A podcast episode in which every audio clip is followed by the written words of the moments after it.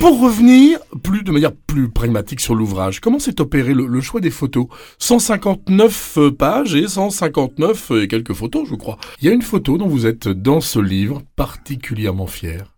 Moi je, moi, je dirais que c'est cette photo-là avec la tête coupée. euh, Celle de, celle de l'album Oui. Le Chanteur. ouais. Parce que co- comment je faisais avec les artistes?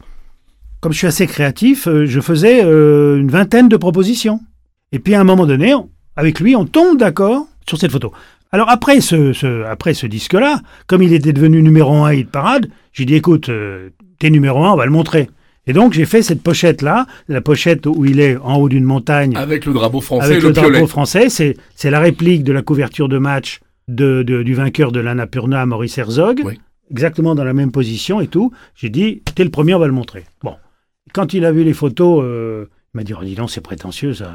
Et comme il a trouvé ça un peu, un peu prétentieux, le dos de la pochette, on voit le dos et c'est euh, un petit tas de neige avec lui, avec un père et sa, fi- un père et sa fille. euh, tu vois, donc ça démystifiait un peu le truc. Bien sûr. Mais chaque, ce qui est marrant chez Balavoine, et c'est le seul, incroyable, c'est que chaque pochette a une histoire. Par la suite, par exemple, quand il a commencé à être attaqué après, après l'histoire de Mitterrand et tout, je dis écoute, puisque tu es attaqué, on va le montrer, tu es Saint-Sébastien. Il dit c'est quoi ça? Je dis Saint-Sébastien, il est mort en- avec des flèches et des Ouais. trucs. Ben, je dis on va faire la même chose. Et du coup, on a fait cette pochette-là. la pochette. De vendeur de larmes. Avec, voilà, de là, avec la pile, la. C'est une cible. Et il est, une cible. Il, est, il est sur le cœur de cible. Voilà, exactement. Et avec les trucs. C'est un peu ça. C'est drôle, hein Il aimait son image alors? À part la suite, oui, euh, il est devenu beau, hein. et, oui, Oh, il était pas vilain. Non, non, il était pas bien. C'est un grand dragueur, hein. Moi, je le savais. Moi, personnellement, j'ai jamais vu avec les filles, je ne savais pas.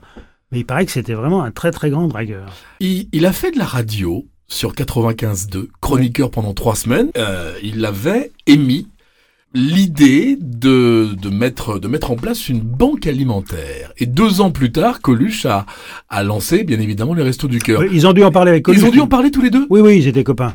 Ouais, Donc, oui. oui, oui, bien sûr. Oui, oui. Pour Coluche, euh, qui avait accès aux radios et aux médias, c'était peut-être plus facile pour lui. Pour Balavoine, c'était un peu plus difficile. Euh, Le, le- Balavoine s'est reporté sur l'Afrique, puisqu'il a fait, Oui.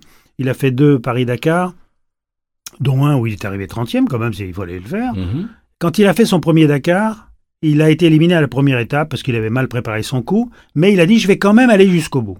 Et là, il a été jusqu'au bout, mais lentement. Et il m'a dit c'est là que j'ai découvert l'Afrique. Et quand sûr. il m'a dit quand tu vois un bébé à poil au bord des routes en train de bouffer des mouches, euh, tu te dis qu'il y a quelque chose qui va pas. C'est clair.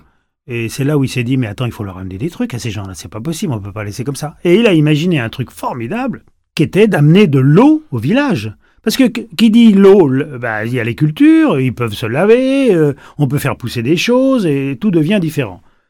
Il a inventé l'histoire des pompes à eau euh, mues par électricité avec des panneaux solaires. Et il, les en a installé pas mal en Afrique. Donc il a fait ça en 85 et en 86 il faisait pas le rallye, mais il est quand même venu pour l'installation des pompes parce qu'il ne pouvait pas faire le rallye parce que ça marchait tellement fort. Il venait de sortir la Ziza, ça marchait partout, il avait des télés. Et il a dit quand même, je vais aller quand même voir un peu l'installation. Et il, il est allé, ce fameux euh, euh, janvier 86, 86. retrouver euh, le patron euh, du rallye euh, pour faire un bout de chemin avec lui et voir Mhm. l'installation de ses pompes. Voilà. C'était avec, avec Thierry Sabine. Avec Thierry Sabine. Nostalgie.